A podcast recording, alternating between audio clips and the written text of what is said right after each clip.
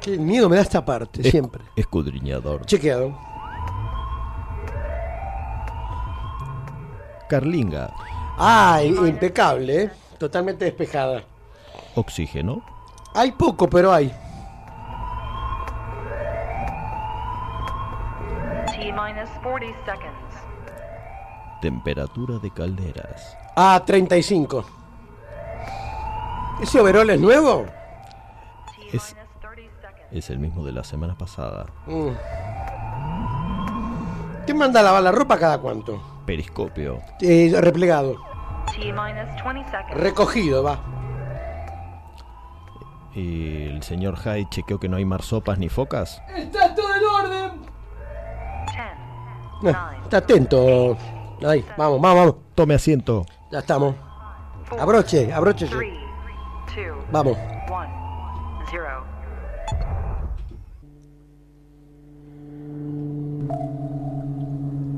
Siempre ah, en este momento digo, ¿soltaremos am- ¿Habremos soltado amarras? Sí, soltamos.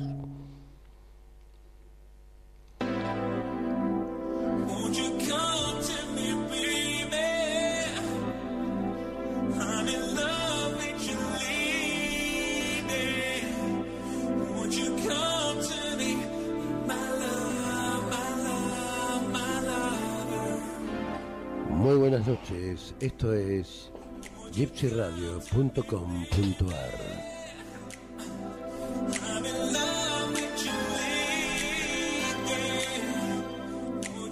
Esto es Cineficción Radio. Debe mejor retorno, Jekyll. Estelarizada por Darío Labia y su amable anfitrión. ¿Quién les habla? Chucho Fernández. Eso me lo tenía que pedir a mí, el jefe del aire soy yo. Le da un poco más de retorno, profesor. Impresionante, Jaime. Nos acompañan en la operación técnica el amable Dr. Jekyll y su asistente personal, el señor Hyde. Le ha pegado un tiro en el pecho a ese. No, no se ofusque. Todos los domingos, entre las 20 y las 22, Me baja el volumen. Cineficción Radio.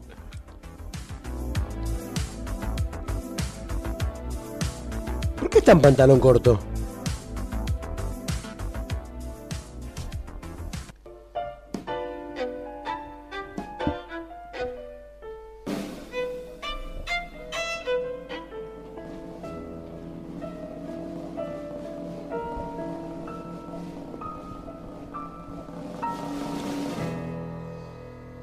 Después de todo, ¿por qué no creer en ello? Cosas hay en el cielo y en la tierra, añadió citando con cierta física, que la filosofía no alcanza. La antigua farmacopea y aún la alquimia atribuyeron siempre eficaces virtudes a la sangre de los niños. exigida frecuentemente como elemento indispensable en algunas de esas extrañas combinaciones de laboratorio que se transmitían los iniciados. Aún ahora en ciertas regiones del este de Europa existía muy difundida la siniestra superstición. Aliaga escuchaba receloso. Con todo lo tenían un poco confuso aquellas teorías expuestas con tranquila gravedad. Mientras su tren marchaba a 40 kilómetros por hora. Finalmente, el vampirismo como vicio, si más cruel, resulta menos repugnante que la morfinomanía, la cocainomanía y perversas prácticas análogas. ¿No le parecía lo mismo al señor Aliaga? En cuanto a él, confesaba comprender aproximadamente la sensación placentera de morder el cuello tierno y fresco de un niño para sorberle dulcemente la sangre. Sería como hundir los dientes en una jugosa manzana.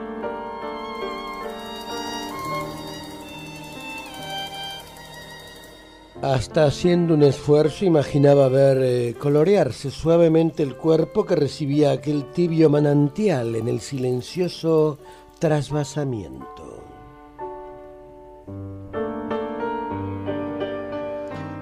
Sería algo semejante a encender tenues luces rosadas en el interior de un jarrón traslúcido.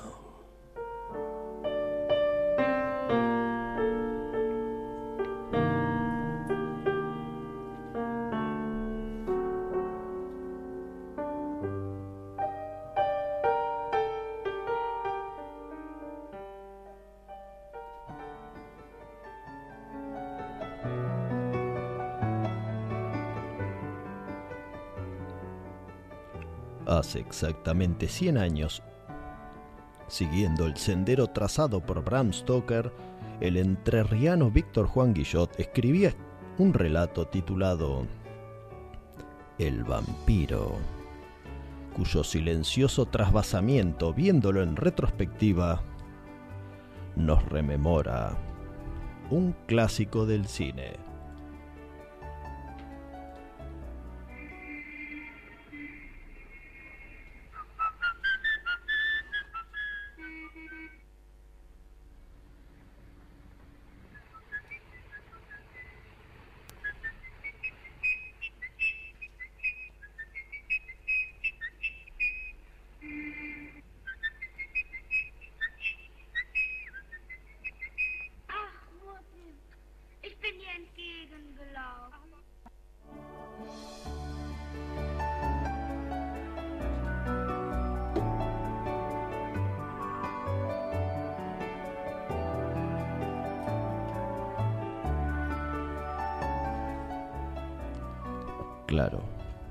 Silbido histérico es el de Peter Lorre, el vampiro negro de Fritz Lang, que tuvo una posterior adaptación a nuestras cloacas porteñas dirigida por el uruguayo Román Viñoli Barreto. Los eruditos completistas que son nuestros oyentes ya nos están advirtiendo que Horacio Quiroga también escribió no uno, sino dos relatos titulados El vampiro, uno perteneciente a los cuentos del monte con la amenaza de una especie de Archaeopteryx, el otro en la línea de H.G. Wells sobre una sugestiva vampira proveniente de un experimento rayano en la ciencia loca. El vampiro de Guillot es solo uno de varios relatos obscuros, tenebrosos, inquietantes, en los que hoy, en pleno siglo XXI, podemos descubrir un autor que ha sido soslayado por los constructores de nuestra historia literaria. Como primera explicación surge la idea de que un escándalo político que aceleró su autodestrucción fue el que lo quitó de la posteridad. Ahora que, creo, el deshonor ha expirado, su obra comienza muy lentamente a cosechar los lectores que el pasado le birló.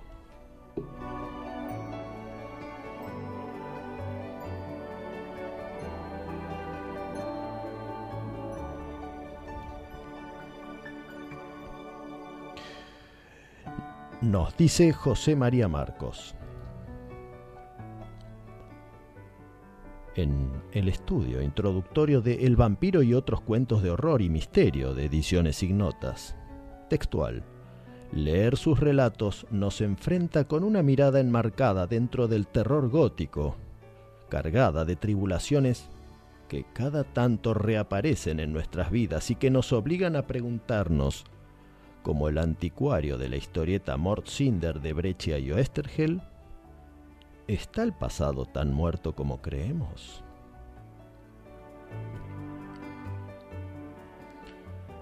Y ahora, hablando por mí, pero también temerariamente por mi camarada y contramaestre Chucho Fernández, el pasado no está tan pasado, ya que el presente precisa lo mejor de ese pasado para que hoy lo hagamos futuro en Cineficción Radio.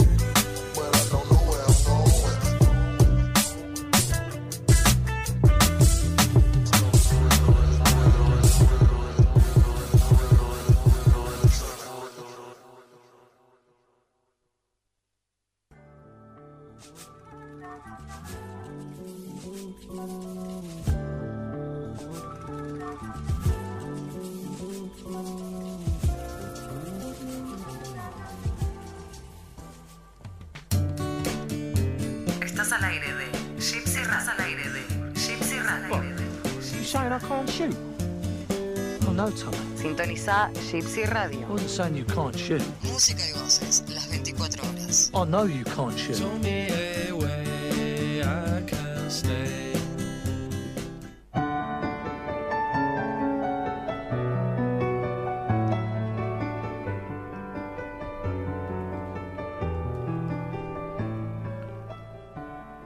Estás escuchando Cineficción Radio, acto segundo, por gypsyradio.com.ar. ¿Cómo le va, camarada? Buenas noches, ¿cómo le va, querido jefe? Esta vez no nos llevamos puesto a ninguna marsopa. No, no, esta vez vamos bien. Está, está Jai muy atento, ¿eh? Sí, sí, los que no estamos atentos Somos nosotros. Y el querido doctor. El doctor no sé que debe haber tomado algún licor de mandarina hoy a la tarde, lo, lo más probable. Pero si la botella de licor de mandarina se la había tomado Hyde el domingo No, no, pasado. y debe ser otra. Yo a Jai lo veo hoy muy atento. ¿Cómo estoy siempre, viejito? Y este este es lo que está muy fanfarrón. Sí, cada vez más. Cuando Sí, se lo, de jefe del aire le hizo mal. jefe de aire le... Lo, sí, le pegó mal. Sí, y ahora que chequearon que los tanques de oxígeno están funcionales, Sí, no, pero estamos con poco oxígeno, así que tenemos una travesía corta. quiero mandar un saludo muy grande y, A un- ver. y una felicitación Ah, sí, sí, cómo no. A ver, ya sé. a Federico Bimeyer Federico Bimeyer, y claro. Santiago Dorrego porque esta semana Han ganado. Un Martín Fierro a la televisión por cable por Muy bien. TN Tecno. Gran programa. Y recordemos que en el programa de ayer Ajá. se mostró eh, nuestro último número de cineficción. Grande, Fede. Grande Así que- Santiago. Felicitaciones a los dos. Felicitaciones Por el marto de fierro. y también felicitaciones porque esta semana También. otra de las personalidades de los medios masivos que El querido siempre- amigo. siempre siempre respaldan nuestras publicaciones que Siempre. es Alexis Puig Claro. ha ganado otro Martín Fierro por su programa Cinetec El marido de la querida Lola, la gallega querida. ambos muy que los conozco personalmente hace Grandes personas. muchos años Sí. y Alexis querido te mando un fuerte abrazo y felicitaciones por este galardón merecido Totalmente. Gran abrazo, Alexis, querido. Sabes cuánto te apreciamos. tenemos algunas recomendaciones verdad ¿Cuáles? Ah, sí, sí, sí, las de siempre. ¿Cómo no? Eh, no hay que olvidarnos que este es el ciclo radial de la revista Cineficción, que comanda el jefe Juan Carlos Moyano, allá desde Houston, Texas, sí señor ¿no? Sí, siempre, siempre voy a decir Claro McCoy. Claro McCoy. no no claro Meco es otro ¿Qué es? ¿Dónde era? ¿Cómo se llama? Sally Queló, es así. Ahí claro, está. Que, que está ahí nomás de Houston, Texas. En el Bueno, pasado tal vez fueron caciques que se odiaron Sí, y mataron. es lo más ellos. probable. Pero en el presente eh, son localidades donde se dirigen una, y se dirimen también. una gran hemeroteca que hoy ten-. Tenemos una columna desde las entrañas de la hemeroteca. Ah, que va, que pilotea ya Juan Carlos, ¿no? Sí, señor. Que se están por ir junto con él eh, en, en breve a, allá a la madre patria. Ahora vamos a comentar algo de eso. Bien.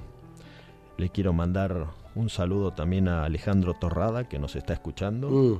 Le mandamos otro saludo a Matías Horta, que está atento y anda propalando nuestros flyers. Está muy bien. Vamos a saludar también a Andrea eh, Guerrero, que es la que nos hace transporte de técnica y equipos allí en Camauer Rental.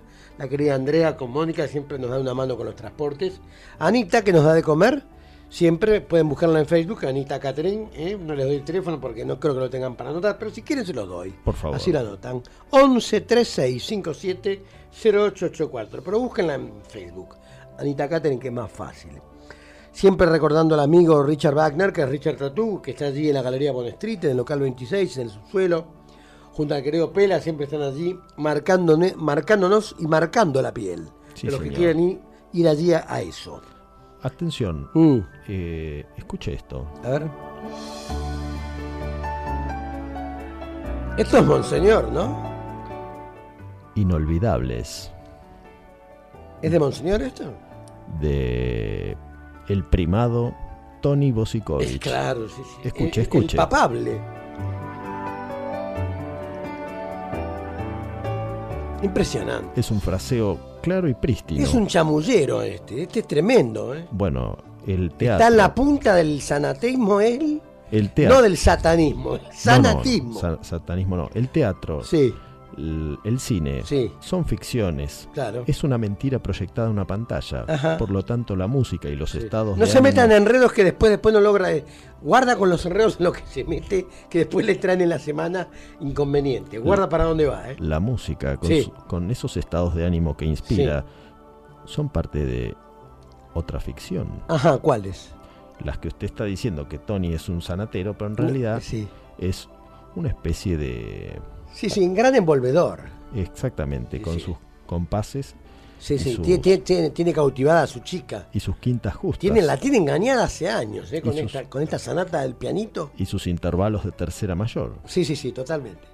Y cabe decir que, bueno, va- vamos a decirlo ahora, ya que estamos. eh, em, Gypsy Radio, que es de donde estamos saliendo en línea, va a sufrir una. sufrir, no, va a pasar por una reestructuración, una transformación. Un- tiene que ver con una mudanza, vamos a cambiarnos de edificio. Y en tanto eso ocurra, nosotros vamos a estar saliendo por la radio del querido amigo Tony Mosikovic, www.bairesradio.com. ¿Es así? Baires Radio- bairecityradio.com.ar bairescityradio.com. .com.ar. Repítalo, ¿cómo es? bairecityradio.com.ar A partir de noviembre vamos a estar allí eh, transmitiendo nuestro programa. En tanto aquí reestructuramos eh, la radio y luego volveremos o seguiremos o, o nos dividiremos. Nos separaremos, haremos Cineficción Radio 1, Cineficción Radio 2. El general Garibaldi decía A ver. que se doble pero que no se rompa. Sí, sí, eso siempre. Así que a partir de noviembre, por Gypsy Radio, eh, nos damos un descanso y seguimos por Baile City Radio. Sí, señor. Hablando de intervalos de tercera menor y mayor, Ajá. eso me lleva al estudio de Pablo Sala y Hmm. estamos ansiosos esperando El capítulo 7 eh, de Ruflas, que es el que viene a continuación de que terminemos nuestra coloquial charla. por supuesto, y que... ¿Qué tenemos para Ruflas esta noche? ¿Se Tenemos, puede es- adelantar algo? Está- están llegando a su, a su destino, ¿no? Que es el- la- las famosas montañas azules donde, donde se encuentra este ser eh, milagrero o milagroso, que no es una bruja, sino una, un- una chica con algunos poderes, que es Tarsia, Pero que está enemistada profundamente con la otra, ¿no? yo, que es yo- Marcia. yo la escuché hablar a Tarsia y me parece que Sí. no, no tiene buenos presagios porque Ajá. puede hacer un conjuro y hacer desaparecer a todos o convertirlos en marranos. Sí, sí, sí, en marranos es lo más probable que nos convierta a todos, ¿sí? especialmente a nosotros dos. Cuando usted diga, vamos con... Con la creación de Pablo Salas, que es el que hace el diseño de sonido de todo esto, de esta maravilla. Pero volvamos a Ribón y a Ruflas y veamos en qué tramo del camino están en su búsqueda de las montañas azules y de quién vive en algún lugar desconocido de esa extraña e inaccesible geografía. Llevamos con este el tercer día de marcha por este interminable bosque y no parecemos adelantar nada en el camino. No quería alarmarte diciéndotelo, pero tengo la misma impresión, la de estar caminando hacia un lugar que insiste en permanecer lejano a nuestra marcha. Es como si, sin darnos cuenta, retrocediéramos mientras dormimos en la noche todo lo que hemos adelantado en la marcha del día.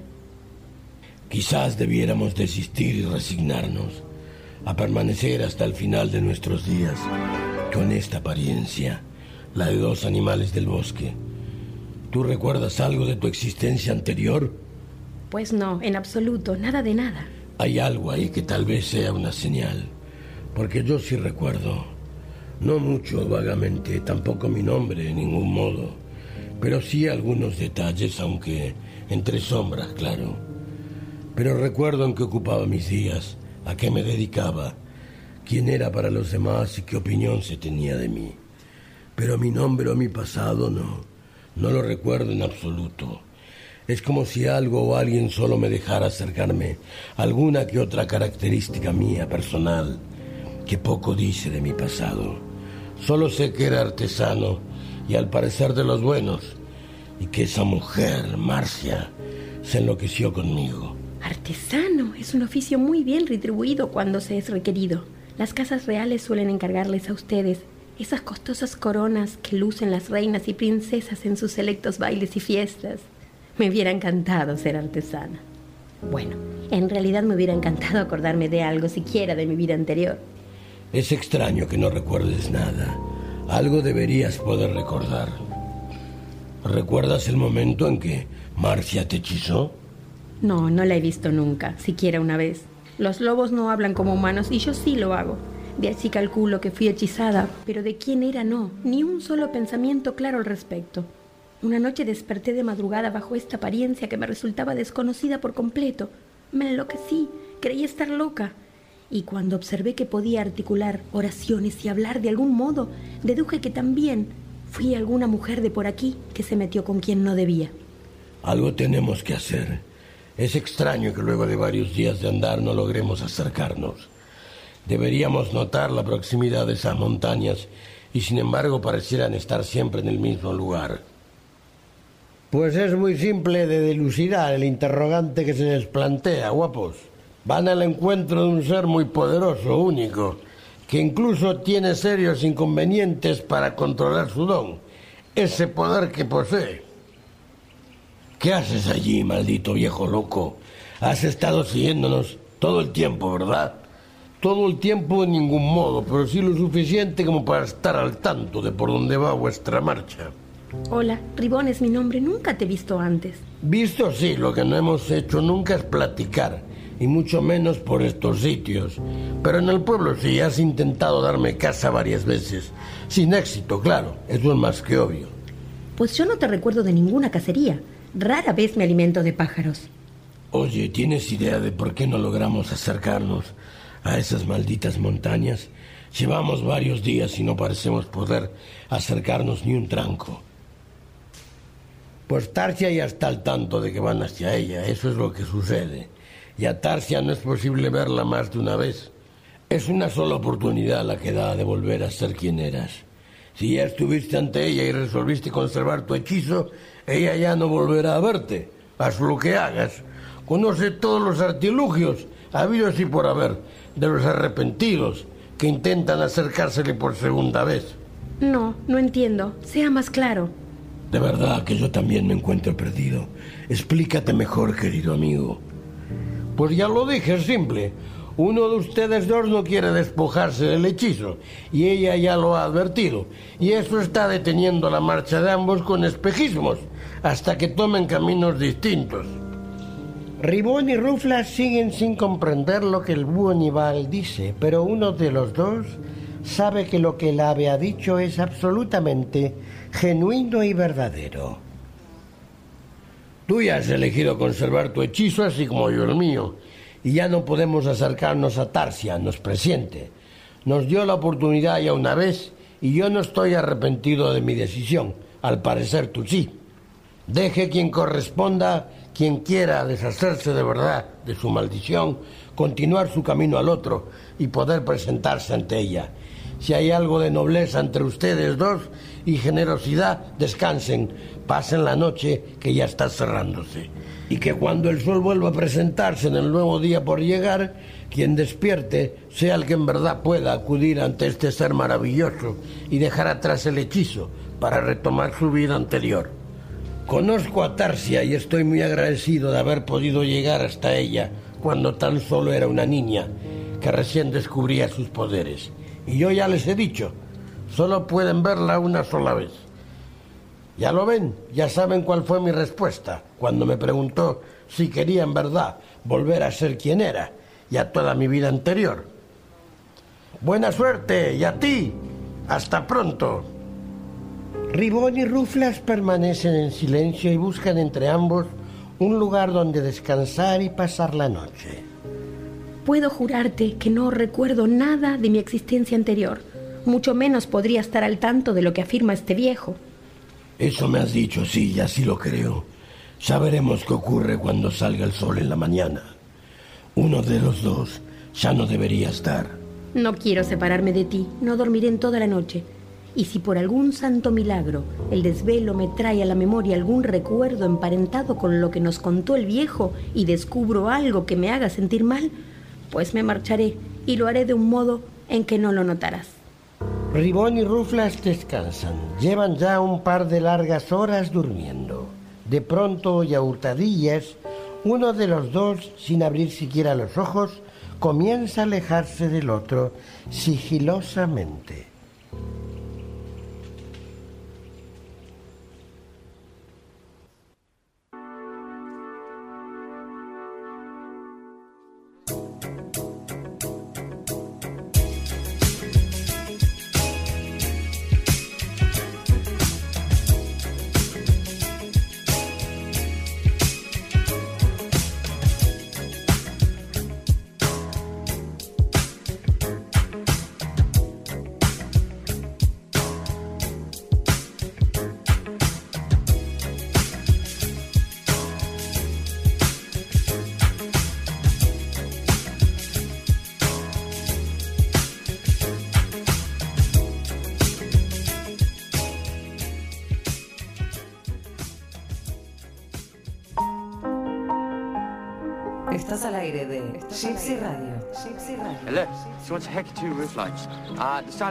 Hay un problema con los tirados, es decir, con los gitanos. No se les entiende tres palabras seguidas.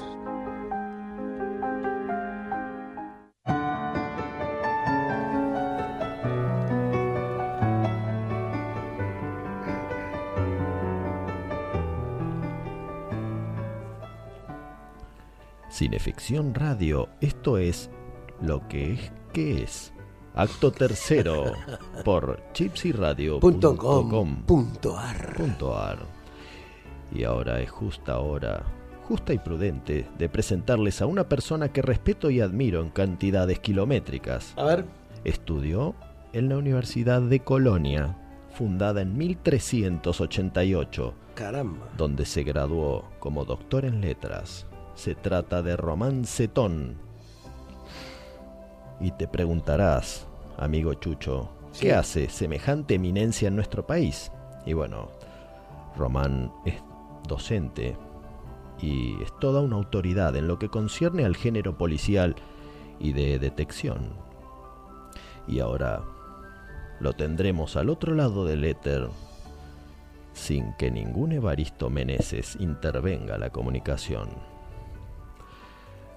Buenas noches, amigo. Hola Darío, Eh, hola el Chucho Fernández. Bueno, primero eh, agradecerles por el contacto y decirles que, que es un placer realmente poder charlar con ustedes sobre, sobre Guillot, sobre, sobre la literatura de Guillot. Bueno, el placer y el honor es nuestro, Román. Claro que sí. En el artículo Los relatos policiales de Víctor Juan Guillot, sentaste una muy citada base académica. Más tarde, junto a Gerardo Piñatielo, en esa fastuosa antología titulada Crimen y Pesquisa, incluiste a Guillot. Poco después, se sumó nuestro comúnmente admirado Mariano Buscaglia, que lo rescató en un volumen de ediciones ignotas que se agotó y hubo que reimprimir. A esto se añadió la reedición en Entre Ríos de Terror, Cuentos Rojos y Negros, ¿Cuál crees que es actualmente la apreciación de Víctor Juan Guillot? ¿Y cuál fue la auténtica razón de su omisión de los anales literarios? ¿Habrá sido enteramente por el oprobio del escándalo? ¿O tal vez porque su prosa estaba adelantada a su tiempo? Eh, en principio, la verdad es que me quiero señalar que me gustaría saber, me hubiese gustado saber, digamos, cuál habría sido la, la respuesta de Borges a esta pregunta eh, antes de morir o incluso, bueno, en los años 70 o también la, mm, la respuesta de Bioy Casares. Digo esto porque, porque bueno, tanto Borges como Bioy Casares eh, conocieron bastante la figura de, de Juan Víctor Guillot. ¿Cómo, ¿Cómo es eso? Borges, como, como se sabe, le publicó varios cuentos en la revista Multicolor de los Sábados, Ah, la revista del suplemento del diario Crítica que él dirigía, y Bioy en varios textos tiene referencias a, a los escándalos, digamos, el escándalo, digamos, por, por la venta de los terrenos del Palomar, por el cual Guillot finalmente se suicidó. sí. Y bueno, me parece que entre esos dos, eh, entre esas dos puntas, si se quiere, entre las publicaciones de Guillot editadas por Borges y el escándalo político, es que por ahí, ahí podemos buscar un poco la, la respuesta de por qué, por qué el olvido dentro de la historia literaria, ¿no? De, Sí. de un escritor de la calidad de Guillot. Claro, sabemos que estás profundamente familiarizado con nuestras letras. Nosotros, en cambio, vemos el pasado con los ojos del siglo XXI y de ahí que se nos antoje que tuvo que haber algún motivo para que Guillot quede relegado, aunque también los libros deben tener sus dioses y penates que dictaminan la posteridad o fatuidad de cada autor. Para empezar, me parece que bueno que Guillot eh, hizo, mm, digamos, para explicar por qué ese olvido, parece que hay que decir que Guillot hizo un poco antes, no mucho antes, no me parece que haya estado muy adelantado su tiempo, pero sí hizo 5 o 10 años antes aquello que después Borges, Bioy, Cortázar, Manuel Peirú hicieron en la literatura argentina. Y en ese sentido quedó un poco situado en el lugar del- de los predecesores, un predecesor en este caso del modernismo clásico. Y en ese sentido, eh, el problema para esquematizar o para, insertarlo a él dentro de una historia literaria esquemática, eh, me parece que lo, lo- relegó un poco a los pliegos, digamos, este, de la historia literaria, digamos, sin, sin darle un lugar más visible, ¿no? Sí, está claro. Digamos que Lugones sí figura en todas, en todas las historias literarias y eso no garantiza que sus textos sigan siendo buscados o que tenga lectores, cosa que Guillot, a raíz de este rescate, parece estar teniendo. ¿A qué te referís con dificultad para es- esquematizarlo? en, en el sentido de que no perteneció a un movimiento literario, ni una corriente literaria tan identificable. Claro. Me parece que por eso, probablemente, y sumado a, a que después de- del suicidio oprobioso, por como decíamos, el escándalo político, también eso este, debe haber provocado un silenciamiento de su figura. Entonces, esa- esos dos elementos, me parece, el hecho de, de su figura silenciada eh, en los años inmediatamente posteriores a la muerte, y ese lugar complejo que tiene eh, dentro de la literatura argentina, no tan fácilmente, decíamos, este, historizable, esquematizable, digamos, en una historia que se quiere muchas veces de movimientos y de tendencias y de, de- de- de épocas concretas, digamos, de rupturas de años, muchas veces, eh, incluso de años redondos, los 30, los 40 y demás. Parece que hace que por ahí eso, la, la- la literatura de Guillot no haya podido encontrar el lugar que se merece dentro de, de la historia literaria argentina. Bueno, muchas gracias, Román, por alumbrar un poco nuestro andar en estos senderos umbrosos llamados la obra de Víctor Juan Guillot.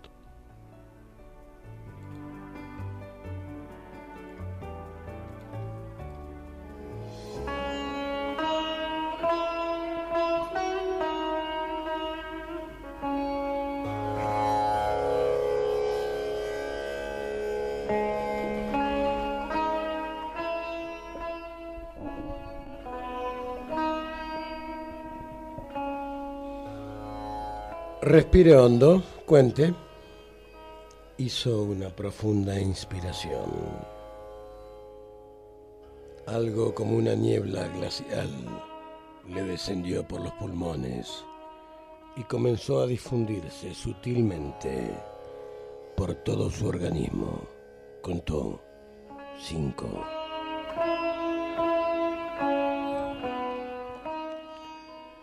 Estaba en pleno dominio de sí mismo, con seguridad que le fracasaba la anestesia. Seis. Descendía. Evidentemente estaban bajando la mesa. Era una sensación de hundimiento en el vacío, por momentos vertiginosa. Una náusea insinuó el marco allá en el estómago y además aquel frío. Veinte.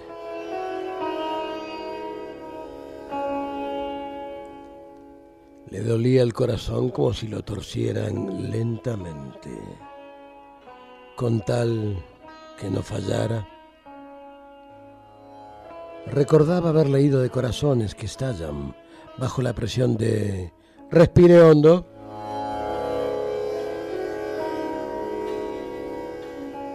Obedeció y la niebla helada fue a posarse allá en los senos del diafragma, hinchándolos a modo de escondidas velas.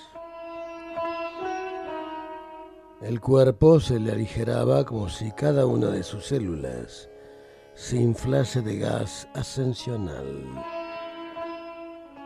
Flotaba leve, libre de la corporal pesadumbre, como abandonado horizontalmente sobre las olas de un aéreo mar. Y otra vez el hundimiento. Ahora caía hacia gélidos abismos. Cuarenta. Si pudiese resistir. Caía. Su cuerpo mismo iba abriendo brecha en aquella bruma glacial que se difundía como por endósmosis en sus huesos y arterias. La mano invisible debía ser ruda porque oprimía duramente la mascarilla hiriéndolo con sus bordes. ¿Tentaría de que lo oyeran? ¿Llegaría su voz hasta allá arriba? Escucháronlo, sin duda, porque un cuerpo algodonoso atenuó la cortante presión del borde hiriente. Respire hondo. La racha helada pasó zumbando por sus pulmones. Descendía, descendía siempre. ¿Por qué cimas caería su cuerpo? Y las manos de los otros, tentaculares, seguiríanlo en su caída. El brazo de aquella que lo pulsaba debía tener algunos kilómetros de largo, ascendiendo como una serpiente hasta las remotas superficies desde donde lo contemplaban en grupo. Debían estar todos como inclinados sobre un lúgubre pozo, en cuyo fondo se adentraba cada vez más su cuerpo horizontal. Cincuenta. Se dispersaba en el frío. Finas cuchillas glaciales iban disociando su carne, ahora leve e imponderable como el mismo éter. Ya disperso, diluíase flotante como una nube en el álgido ambiente. Algo suave y frígido, escamas de nieve acumulábasele gradualmente sobre el corazón, oprimiéndolo hasta la garganta.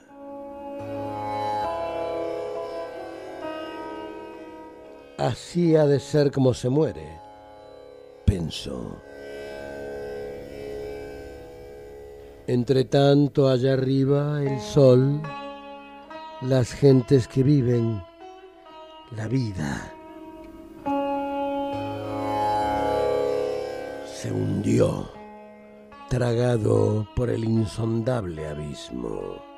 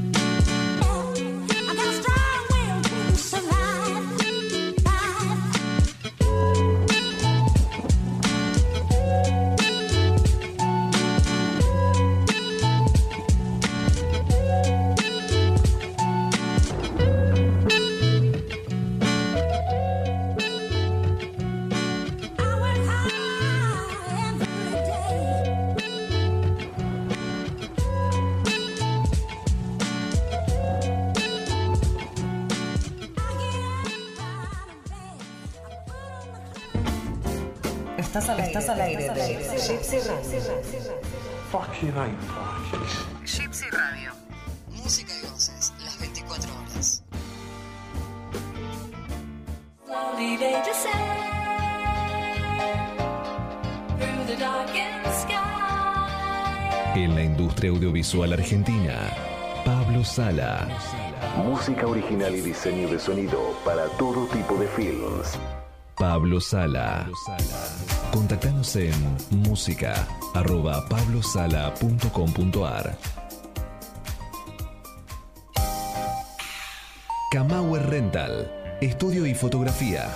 Proveedor de técnica y elementos de última generación para el sector audiovisual. Avenida Niceto Vega 5617, Palermo, Hollywood. Camauer Rental. Contáctenos en info.camauer.com.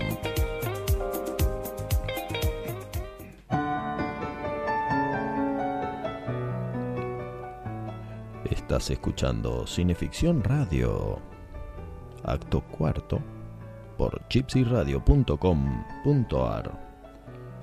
Y siendo este nuestro bloque federal, damos la bienvenida al profesor Omar Lagraña, a quien damos las buenas noches en Concordia, provincia de Entre Ríos, ciudad natal de Víctor Juan Quillot.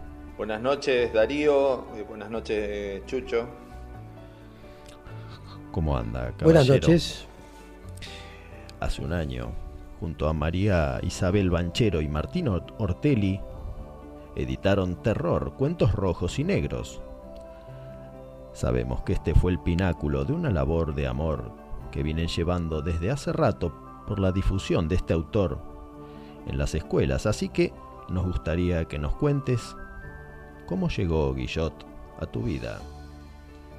A través de un hombre casi centenario, Elcio Alcide Sarli, que se contactó a la escuela donde trabajamos con mi compañero de investigación, Martín Ortelli, donde requería de algún modo de- desde mucho tiempo atrás, te estoy hablando en el año 2016, que lo entrevistáramos porque él sabía quién había sido el fundador de la Escuela Técnica número uno de Concordia. Y él fue el primero que nos nombró a, a Guillot, que él mismo lo había conocido en el año 1931 acá en Concordia, y que cuando ejerció el cargo de legislador como diputado, representando a la capital federal del partido Unión Cívica Radical, Claro. había presentado un proyecto para crear la primera escuela de artes de oficio de la nación. Él lo presenta en el año 1927, me refiero a Guillot, y el 26 de agosto de 1929, con la firma del presidente Irigoyen, se concreta la creación. Esto cerraba muy bien con el hecho de que todos los 26 de agosto en esta escuela nombrada festejábamos el cumpleaños de la misma y personalmente confieso que no sabía nada. Pero además de este dato enorme que nos daba don Sarli, descubrimos que Guillot había sido un periodista, un escritor, además de su labor parlamentaria, muy interesante y apasionó de su pluma el hecho de descubrir que narraba lugares comunes a mi vida de edad y que estamos en una situación de, de acercamiento, podríamos decirlo así, al ámbito rural y varios de los cuentos que iban apareciendo de apuchitos de, Guillot tenían ese relato rural en la mayoría de, de estos cuentos. Y bueno, confieso que soy subjetivo en esto porque sentía que, que estaba leyendo un hombre que tenía que ver con la escuela donde yo ejerzo mi función como docente y que además contaba cosas que me eran comunes, que me eran familiares y obviamente cercanas. ¿Cuál es tu relato preferido del maestro? Uy, qué pregunta. Realmente confieso que he leído todos sus libros y estoy en esa etapa de relectura porque me parece que es un autor muy rescatable. Y me quedaría con el primer eh, relato que leo, que se llama Aguas Abajo, que es el primer cuento del libro Historias sin importancia, que tiene el prólogo de Manuel Galvez, otro entrerriano, y que me sorprendió, me sorprendió esa, esa cuestión de hablar del agua, y cuando acá en Entre Ríos ya nos traiciona un poco ¿no? el, el nombre de la provincia, hablar de agua es hablar de río, también es hablar de arroyos. Bueno, uno que se ha criado cerca del río, como es mi caso, en esa, en esa cuestión tal de que el río forma parte de nuestra historia, que es un constante, que es un devenir que de alguna manera nos representa, y que ese relato tiene vínculos indudablemente con los relatos de Quiroga, de Horacio Quiroga, Claro. Que fue conocido de Guillot. Tengo fotos en las cuales están juntos Horacio y Víctor Juan. Y bueno, y en ese relato hay un aprovechamiento literal del, del conocimiento de lo que sucede en los habitantes ribereños. Entonces, ese cuento transita en situaciones fluviales, donde me parece, no quiero hacer un análisis literario, pero me parece que hay un, un, acercamiento a esa entidad quiroguiana, ¿no? Hay un, se nombra las, las cangadas, esa, esa, ese método de transporte de palos y bueno, toda esa situación, aunque está en otro río, me remitía siempre al lugar donde yo nací y bueno, fue como una especie de, de enamoramiento. Me quedo con eso por, por haber sido el primero que leí en profundidad y que justamente tiene que ver con, con el primer eh, libro que edita de cuentos. La primera impresión es la que vale. Sabemos de las circunstancias de su fatídica muerte por mano propia, pero ¿a qué atribuís su olvido como artífice de nuestras letras? Es indudable que el acontecimiento del suicidio, sumado al contexto político y del escándalo del Palomar, que en ese momento, un día antes, remite a la renuncia del presidente en ejercicio Roberto Ortiz, por ejemplo, genera que prácticamente muy pocos diarios den a conocer la noticia del suicidio y todos estaban referenciando el hecho de la renuncia y el pedido de que no renuncie, salvo un diario como Crítica en el cual había trabajado Guillot. Pero es, es, notable, estuve viendo los diarios de la época, de, en este caso la prensa y la nación, no hacen ninguna referencia al hecho. Creo que es, es como que se lleva puesto un montón de historias y entre ellas las de Víctor Juan Guillot. Además, creo que hay una cuestión que tiene que ver con el terreno literario que, del cual no tengo un amplio conocimiento o manejo. Soy un profesor de historia que se encuentra o se topa con esta con esta cosa que es que me generó Guillot, ¿no? Es decir, Claro. la relación con la ciudad, el olvido, primero acá.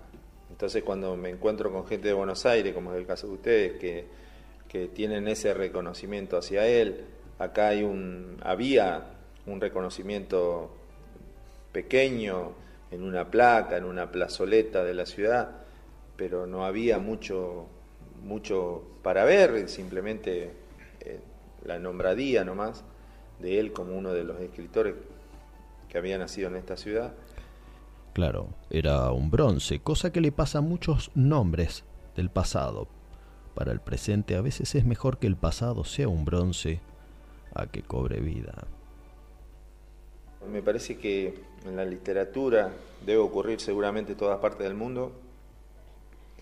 Hay como una especie de canon y en ese canon o en ese panteón entran algunos y otros quedan afuera. ¿Y sí? El criterio, vaya uno a saber,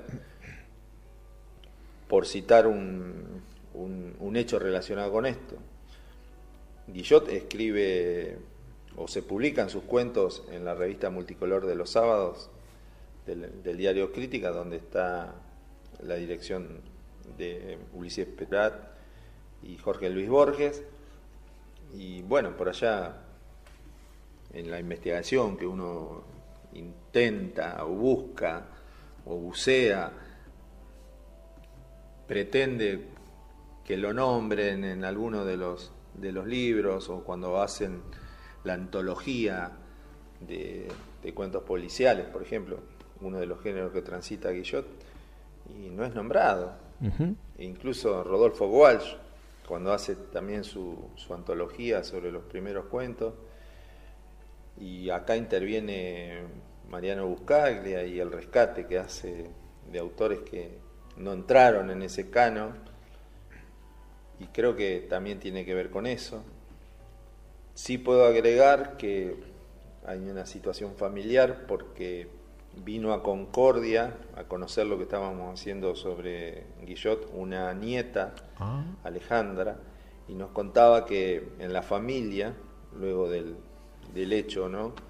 lamentable del suicidio, ella personalmente no lo conoció a su abuelo, pero decía como que algo así, alguna especie de interpretación, que ella creció con la boca tapada sobre este tema, que de ese tema no se hablaba, porque, bueno, hay unas aristas hasta casi de novela en, el- en, el- en el- la situación concreta del escándalo del Palomar, lo que le toca en suerte ser responsable Claro, a. Guillot y creo que también al no tener alguien dentro del núcleo familiar que haya defendido la obra literaria o la figura de él como periodista o, como parlamentario. Sin embargo, cuando he transitado la investigación me he encontrado la reivindicación parlamentaria de, de Guillot a través de diversos historiadores como Félix Luna, Jaureche, Bayer, el Colorado Ramos, por citar algunos, que, que en, en la utilización de las fuentes de la historia citan, por ejemplo, intervenciones parlamentarias de Guillot que hablan de un hombre perfectamente claro en sus ideales, en, en- en lo que perseguía, más allá de tener un, un movimiento conflictivo como fue el radicalismo en la representación de Hipólito Yrigoyen, y me parece que en la Argentina a veces la historia es como una locomotora que pasa sin detenerse en algunas estaciones y está esta cuestión, lo literario y lo histórico que siempre deja olvidos, voluntarios o no. Eso es una, una cuestión muy personal de cada uno que se acerque a la historia, en este caso a la de Víctor Juan Guillot. Nuestros oyentes de a poco se han ido familiarizando con Guillot a través del rescate realizado por Ediciones Ignotas, cuyo factotum Mariano Buscaglia es parte del riñón de cineficción, pero contanos qué laboriosa tarea de rescate hicieron ustedes allá. Bueno, para ser honesto, tengo que decir que al nombrarlo a Mariano Buscalia estás diciendo que es una piedra angular de ese rescate que nosotros hicimos acá, porque gentilmente Mariano nos donó libros de su compilación de cuentos de Víctor Juan Guillot, Sí, no me extraña para nada, y gestos como esos, no raros, en su foja de servicio son una de las razones por las cuales personalmente quiera tanto a Mariano y aprecie su prolífica obra. y a partir de la llegada de los ejemplares, nuestros chicos, nuestros alumnos, los gurises de la escuela técnica, número uno, Brigadier Pascualet Chagüe, empezaron a conocer al autor y esto nos permitió que sumáramos otros integrantes de la institución como María Isabel Banchero, Andrea Lencina y más tarde Cintia Rolón, porque teníamos material con el cual trabajar y decirle a los chicos, miren, este señor es el creador, el fundador de la escuela en la cual ustedes están y además es un escritor. Bueno, se, se fue formando una muestra permanente de Guillot, donde nuestros gurises asumían el rol de contador de cuentos, del cuento que más le gustaba del autor, y bueno, en principio lo fueron contando a todos sus compañeros de las otras divisiones, O sea, armaron una especie de contadores como imaginar a Ray Bradbury, personas que memorizan y relatan una determinada historia. Estamos hablando de una escuela que cuenta con 1.200 alumnos. Y bueno, cuando quisimos acordar lo que habíamos iniciado con Martín Ortelli, que era simplemente hacer una investigación sobre la educación técnica, Argentina cuando llega acá a Concordia se transformó en esto que fue inesperado y gracias al aporte de estas profesoras de literatura y de arte fuimos incorporando otras facetas en el proyecto. Y finalmente en un ataque de locura se nos ocurrió reeditar el último libro de cuentos de Guillot, que es Terror, Cuentos Rojos y Negros, donde hicimos una edición de 600 ejemplares, donde otra vez debo nombrar a Mariano, que nos dio una grandísima mano con la maquetación del libro, nos conectó con, con im- la imprenta allá de Buenos Aires. Y bueno, la idea alocada, porque pusimos plata de nuestro bolsillo, en, en esos 600 libros se regalaron 350 a 35 instituciones educativas de acá, de la ciudad. Es decir, le regalamos 10 ejemplares a cada institución para que conozcan la obra de Guillot.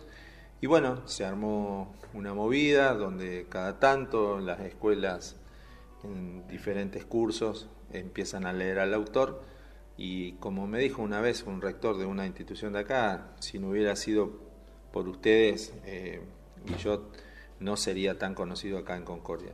Aunque debo confesar que hay gente como Autores de Concordia, una página que recomiendo que visiten, ya estaba hecho un rescate, pero lo único que nosotros, bueno, le metimos un poco de, de locura. Sí, la locura, cierta locura, muchas veces es necesaria para rescatar del olvido lo que ese tren vertiginoso ciertamente se lleva puesto. Y si ahora estuviera escuchándonos el propio Víctor Juan Guillot, tal vez citaría un párrafo de su relato El vampiro. El tren rodaba rápidamente a través de campos oscuros y silenciosos. La noche era serena y fresca y en el azul tenebroso del cielo las estrellas brillaban como profundizadas en el firmamento. Muchas gracias Omar por tu tiempo y por compartir para todos nuestros oyentes esta fascinante historia. Bueno, simplemente quiero agradecerles a ustedes la difusión y la preocupación por el rescate de un autor de Concordia. Muchísimas gracias y saludos para todos. Gran abrazo.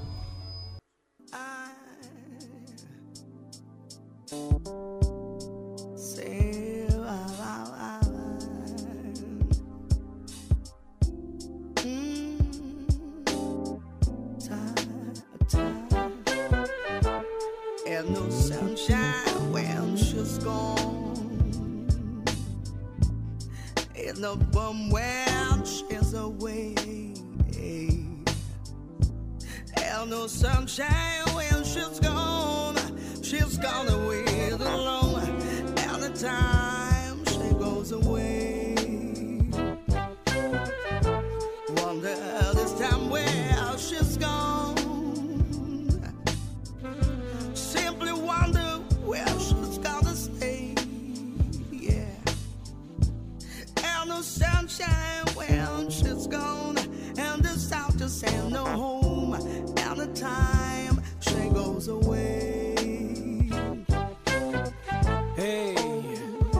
Le crépuscule est là.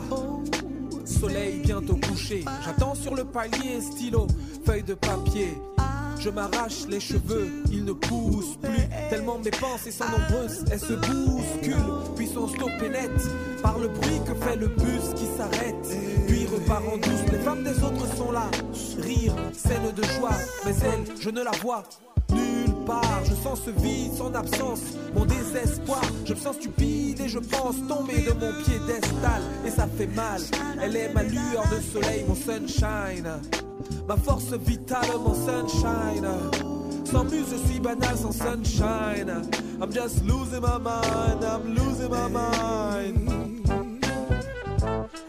And no sunshine when she's gone.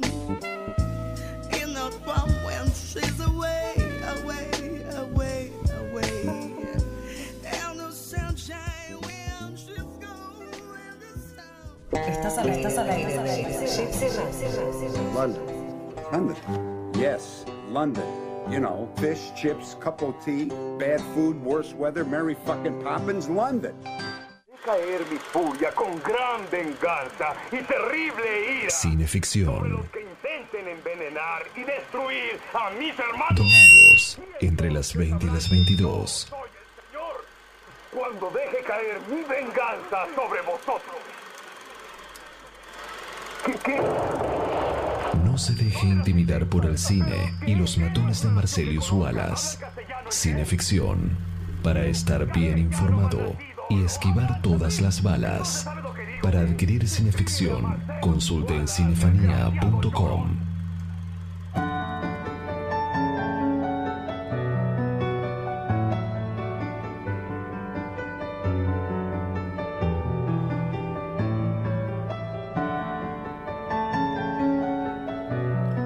En 1978, Canal 9 pone al aire Cuentos Argentinos. En principio, en los primeros episodios durante el mes de mayo, iban los viernes a las 21 horas. Luego, a partir de junio, pasó a los días jueves a las 21.30. Lo que queremos destacar es el episodio que, se, que sale al aire en la televisión el 8 de junio de 1978. Se emite La aventura de un hombre serio, un relato de Víctor Juan Guillot, adaptado para televisión por de la Madrid. Eh, cuenta la historia de Federico, un escritor exitoso que de repente ve sacudida su existencia cuando su secretaria le confiesa que ella es un hada, un hada venida a menos en decadencia, pero un hada al fin. Eh, en el papel del escritor estaba interpretado por Rudy Chernikov, Estela Maris Closas era el hada, el elenco lo completaban Alfredo Iglesias, Yuki Nambá y Ofelia Montero. La puesta en escena era de Víctor Ugriarte y la dirección de Oscar Bertotto. Hoy traemos a la memoria este episodio porque hay un caso curioso. Que el director de cámara sea Oscar Bertotto y que tenga el mismo apellido que José Guillermo Bertotto, un diputado radical, correligionario de Guillot, también acusado por el escándalo del Palomar.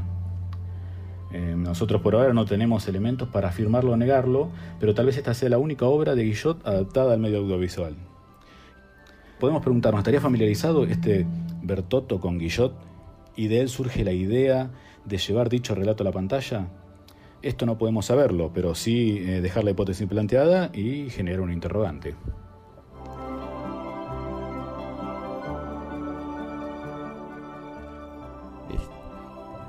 Estás en Cineficción Radio. Acto quinto por gypsyradio.com.ar.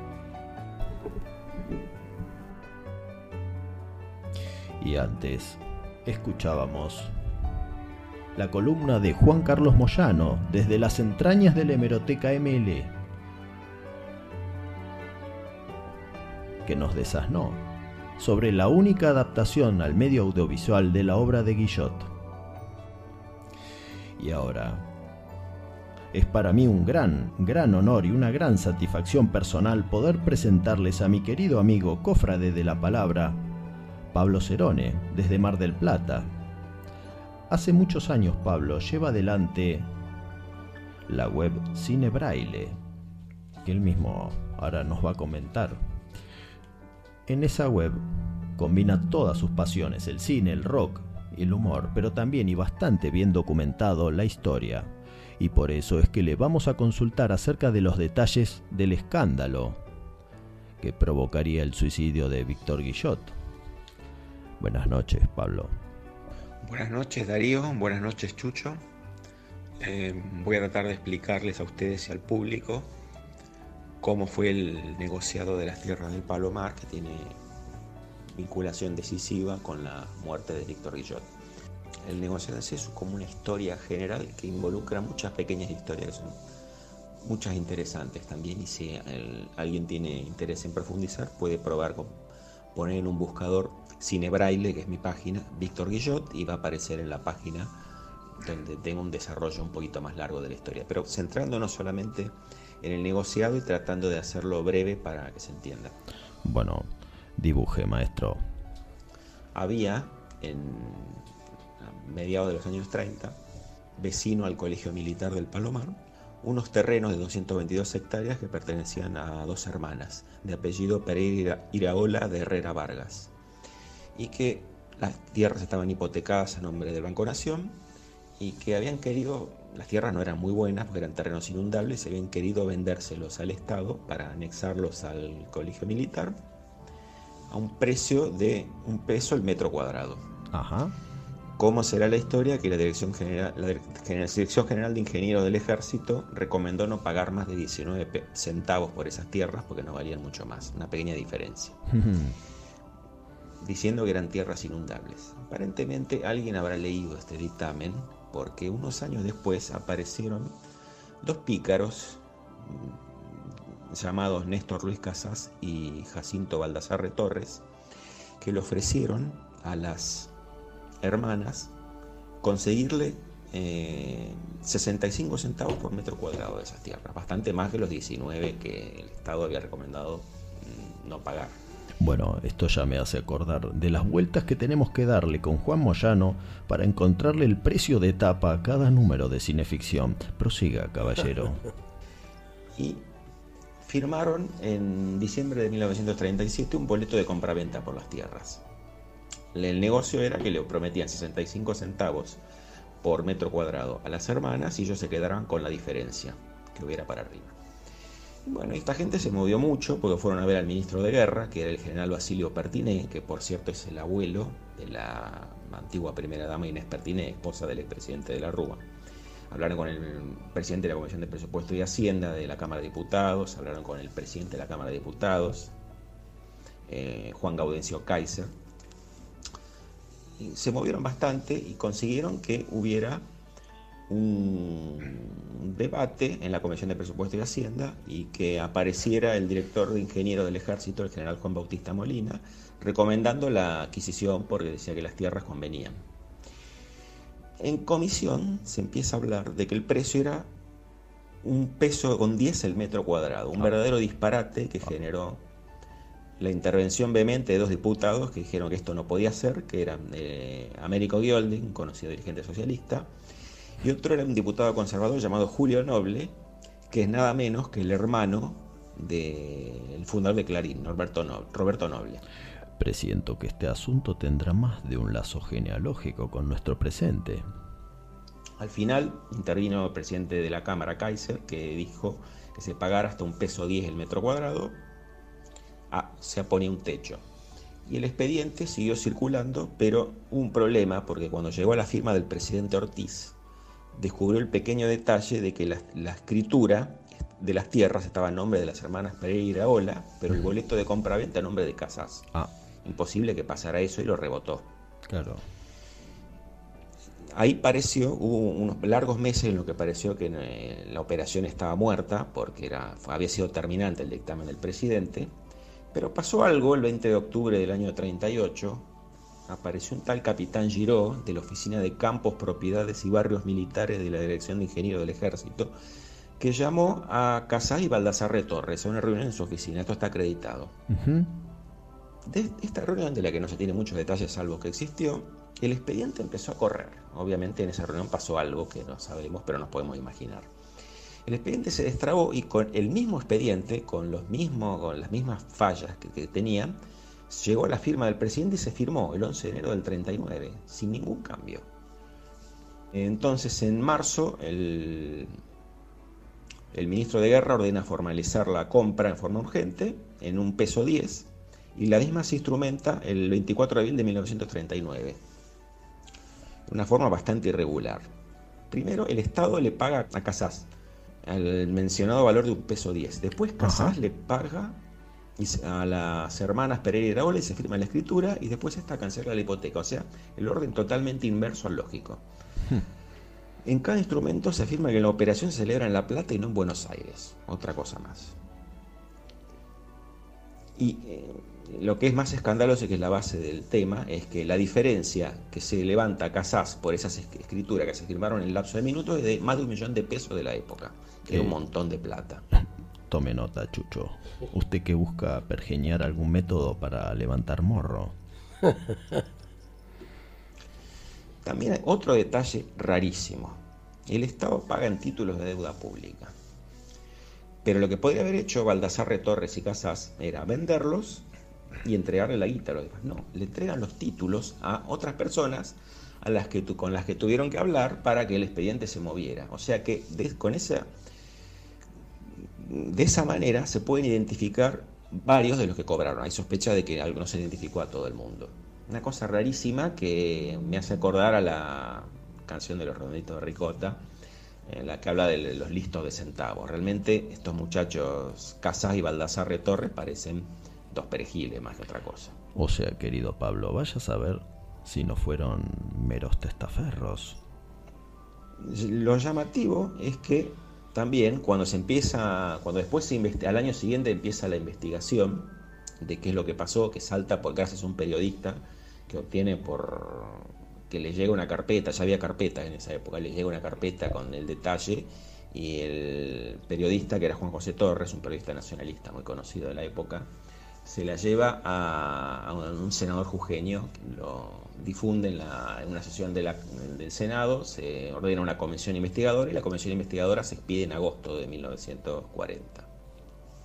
Entre los que cobraron está nuestro amigo Víctor Guillot, en forma muy sorprendente porque le tocan 7.500 pesos, que es una cifra muy rara para un tipo que no pasaba necesidades. Lo que llama más la atención es que una señorita que se identificó como Ana Gómez cobró 35 mil pesos de los títulos que le habían tocado a Guillot. ¿Quién era Ana Gómez? No se puede entrar en muchos detalles porque eh, hay como un manto de silencio para protegerla porque era la amante de Víctor Guillot, hija de un diputado radical por Santa Fe, muy conocido, que incluso tiene una calle en Rosario a su nombre, miembro de la masonería también, un diputado que no era rosarino originalmente, sino de una familia porteña de, de buen pasar. Ah, masonería. Interesante. ¿Y cómo conoció Guillot a esta joven? En el momento de las persecuciones contra los radicales durante la década infame, después del golpe militar de 1930, Ujú. eh, Guillot en un momento estaba perseguido y se hospedó en la casa, se escondió en la casa de este diputado radical, donde vivía obviamente la hija adolescente de, este diputado, que es la que podríamos llamar Ana Gómez, nombre falso obviamente. Eh, ¿Qué pasó en, esa casa? Es toda una, ahí hay- esa es una historia interesante, pero bueno, se aleja del, del tema de que estamos hablando ahora. Pero al conocerse todo este detalle, primero Guillot quedó, eh, ah, apareció ante la opinión pública como un corrupto y se destapó una cuestión eh, íntima que en la época era un escándalo terrible y, que por empezar le costaba los obvios problemas con su familia legal. Eh, aparentemente Guillot no pudo resistir la, la presión de, de esta situación y cosa extraña o no extraña para un escritor famoso que, que había escrito varios cuentos acerca del suicidio, se suicidó, se pegó un tiro. ¿Y cuál es el resabio de esta historia, Pablo? Eh, una situación bastante triste, obviamente. Fue despedido por un montón de gente porque era una persona conocida, era un escritor importante. Era una, una cosa que caracterizaba a los políticos de otra época, que podían ser, como el caso famoso de Sarmiento, ni hablar, pero o Mitre, que era el traductor de la Divina Comedia. Tenían una, un nivel intelectual interesante y en el caso de Guillot se puede ver que era un buen escritor también. En cuanto a la historia en sí de la, del, del fraude de los terrenos, algunos de los mm, imputados menos importantes fueron presos, otros se escaparon a Montevideo, como el caso de Kaiser, y con el tiempo hubo, fueron muriendo. Por ejemplo, Kaiser eh, fue indultado por el presidente Perón y murió al poco tiempo después, o sea que Perón lo indultó básicamente por razones humanitarias, lo mismo que a Baldassarre Torres siempre quedó la duda de quiénes estaban detrás de la operación y que es algo que nunca estuvo del todo claro, porque también esa operación sirvió para pegarle fuertemente al gobierno de la época, al gobierno del presidente Ortiz. Entonces Claro. hubo, siempre se miró hacia el lado del expresidente Justo, un presidente conservador, pero que en ese momento estaba enemistado políticamente con Ortiz. Bueno, espero no haber sido demasiado confuso y que esta, esto les sirva a todos ustedes. Eh, que tengan buenas noches.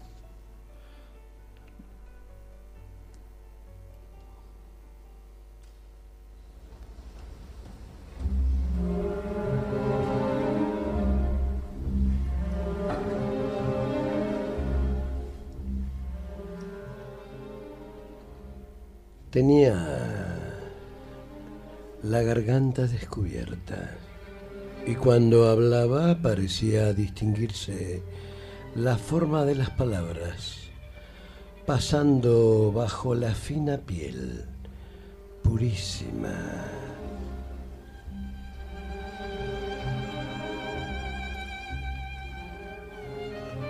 Yo miraba su garganta sin pensar en nada más. Señor, podría jurarlo, si no fuera ya un viejo y empedernido perjuro. Digo que miraba con atención su garganta, redondeada y amplia, cuando ella de pronto clavó sus ojos en los míos y se detuvo, muda. Es curioso, señor. En ese mismo momento tuve la certidumbre de que algo tremendo se me había ocurrido y que ella leía en mí, como si viera mis pensamientos aparecer escritos con grandes letras en mis ojos.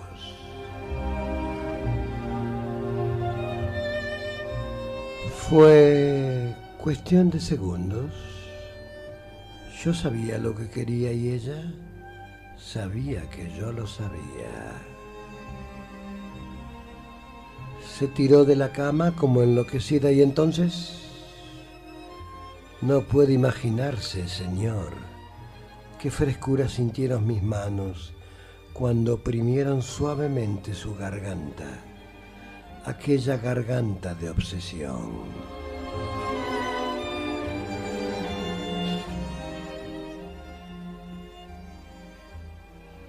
Le juro, señor, que no había odio ni crueldad en mí. Me parecía que obraba tan naturalmente como cuando se hace alguna cosa que es menester hacer y que no exige mucho esfuerzo. Apreté con energía, pero sin brutalidad. ¿Cree la gente que la vida se resiste a salir del cuerpo en que habita? Otra tontería, señor. Puedo asegurarlo. Y estas comprobaciones siempre valen algo. La vida se escapa sin ruido, sin resistencia, como el aire de un globo perforado. Usted, no creo que sea usted sin duda, siente que entre sus manos se relaja gradualmente la tensión muscular y que la carne tibia se ablanda y todo se afloja sin sacudidas apaciblemente. si hay algo asombroso es la facilidad con que se termina el asunto. Hay dos ojos le dije que poseía Emilia grandes ojos oscuros que se clavan en los de uno. Dos ojos de expresión tan asombrada que casi no dejan traslucir terror o desesperación. Otra cosa, que esta vieja alma pecadora mía exista y sufra si es que hay alguna emoción de otra clase, señor.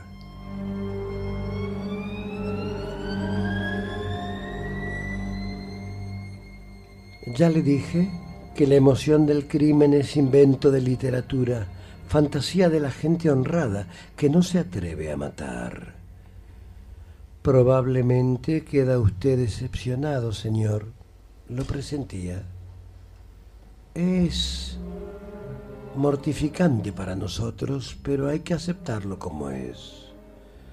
Nunca se convencerán ustedes de que matar es realizar una vocación, como cualquier otra. Por mi parte hablo con sinceridad, señor. Soy un asesino y no un actor. Muchas gracias. Vale más su dinero que mi confianza.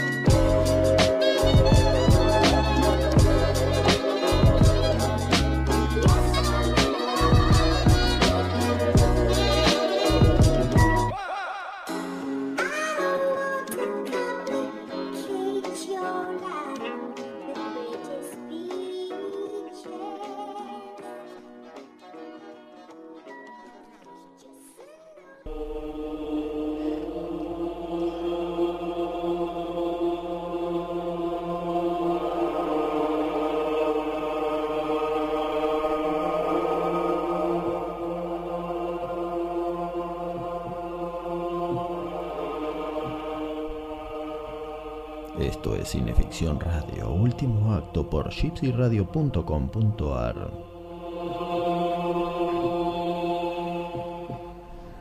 El escándalo era inaudito. ¿Por qué manchaban su nombre? El diputado Solano Lima lo encara en la Cámara Parlamentaria. ¿Usted se benefició con una coima de 15 mil pesos? ¿A medias con el diputado Bertotto? Guillot responde, ni un solo centavo ha entrado en mi bolsillo. El genial Alfredo Palacios, baluarte de la política del siglo XX y símbolo del socialismo, lo presiona. Diputado Guillot, colabore con la comisión y facilite nombres. Así todo será más fácil. Argentina, país pionero del macartismo, pero Guillot sigue firme. No daré ningún nombre y lucharé por mi honor. Dice Guillot a su amigo Hilario Castaño Vivanco, no he tocado un peso mal habido, toda una vida de decencia tirada a los perros.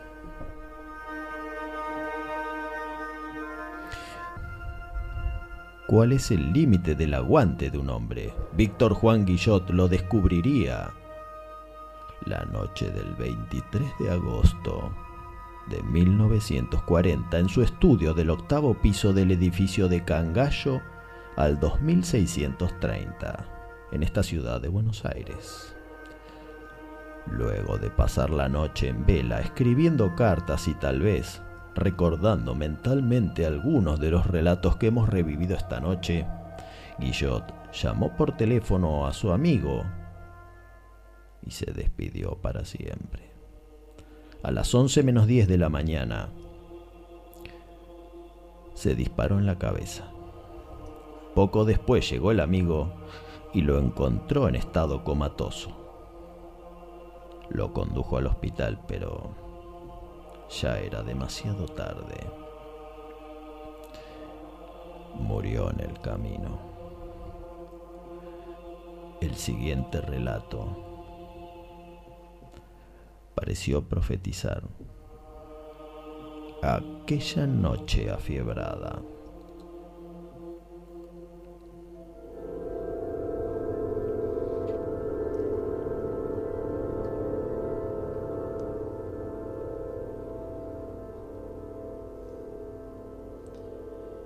Apagó la luz nuevamente y se tiró en la cama otra vez.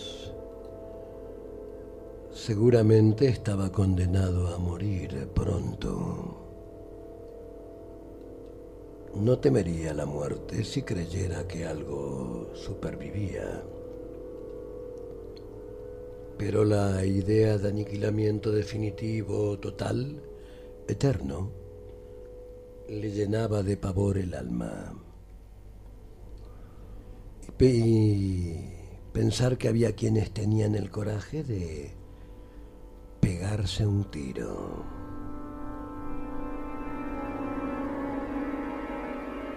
Él mismo, Castillo, hablaba alguna vez de suicidio, pero tenía la certidumbre de amar tanto la vida que viviría aún cuando fuese un trozo informe y repugnante de animal mutilado y dolorido.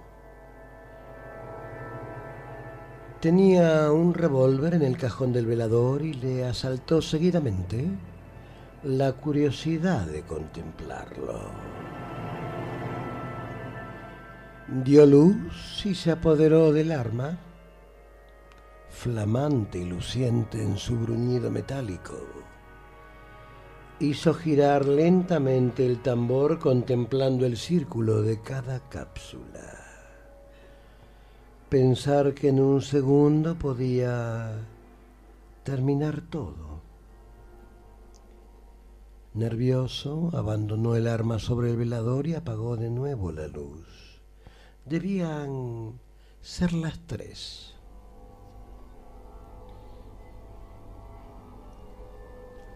Un noctámbulo retardado pasó haciendo resonar sobre la vereda su acelerado taconear.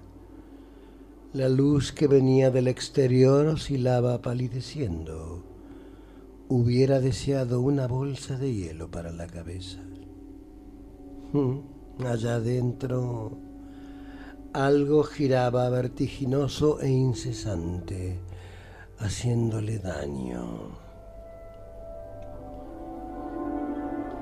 Además, parecía que por los ojos se le hubiera introducido una árida sequedad que le marchitaba el cerebro.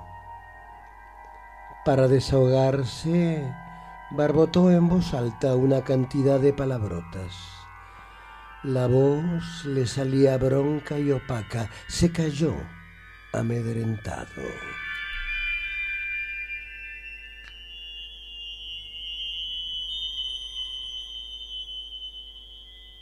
Una fina claridad se insinuaba por la celosía y, en la calle, comenzaban los ruidos precursores del amanecer. Oyó la voz de la gente que conversaba con un obrero madrugador. Pasaron algunos carros de reparto y escuchó el acre chirriar del calabrote que sostenía el foco de la esquina, descendido pausadamente por una polea cansada. La luz hacía relucir el revólver sobre el mármol del velador. Castillo se apretó las sienes. Adentro giraba y giraba la ruleta implacable e infatigable.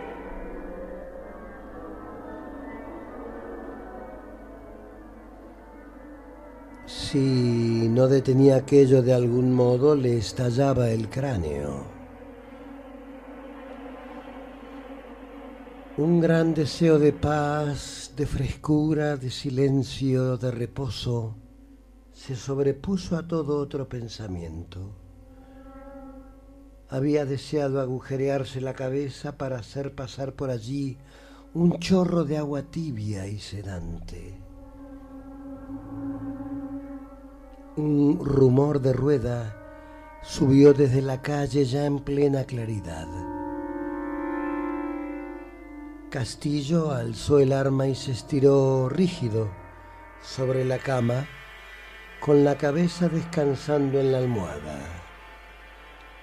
Paseó una mirada curiosa por la habitación que se le presentó bajo aspecto inusitado y extraño. Pensar que nunca más, nunca más hizo fuego.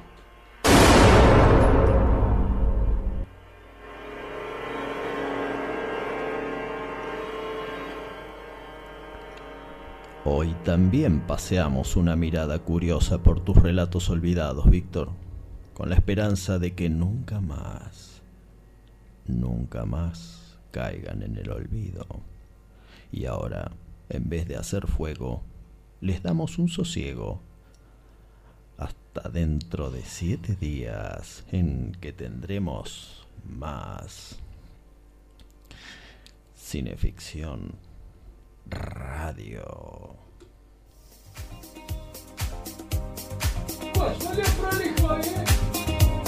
¿Le gustó, Jaime?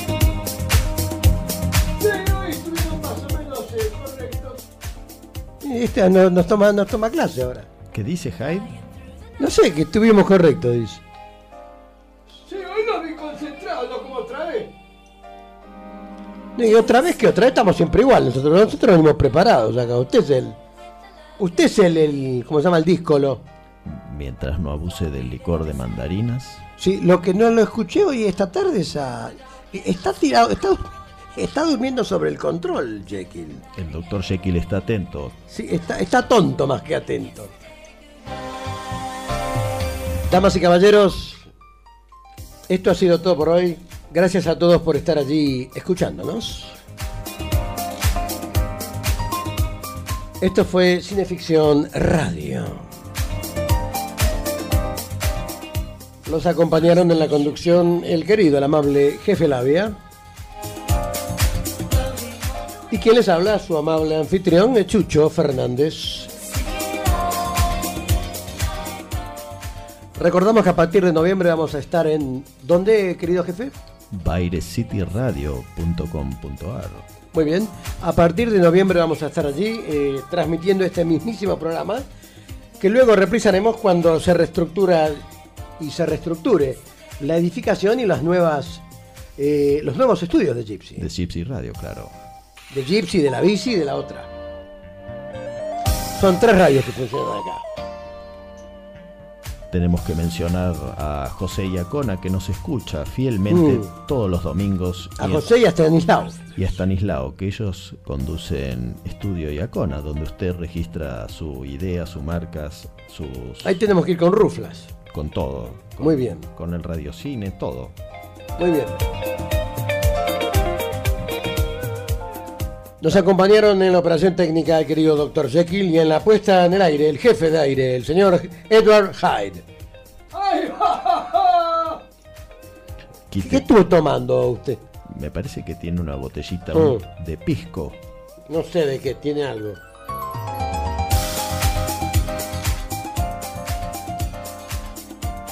Nos queda octubre, todo octubre acá en gypsyradio.com.ar. Y lo que queda es septiembre. Nos quedan tres capítulos de la primera parte, del primer episodio de la primera temporada de Ruflas. ¿Y termina la historia? No, no, no, termina la primera parte. Ah, muy bien. Que luego sacaremos en, como corresponde en formato de ¿En DVD. ¿En DVD o CD? Estamos viendo si lo vamos a animar o va a ser solamente audio. Bueno, bien, bien pensado. Tengo que mandar un saludo a Luis Bordis de T-Bordis Radio, que siempre está atento Muy bien. a nuestras publicaciones, Gran abrazo, eh, querido Luis. y a Soledad Suárez. Ah, la amiga Soledad Suárez, claro, desde luego. Gran abrazo a ella. Y a Verónica. Si usted tiene alguna consulta o quiere divorciarse de su cónyuge, Sí. consulta a la doctora Soledad Suárez. Ah, bárbaro. Voy por ella.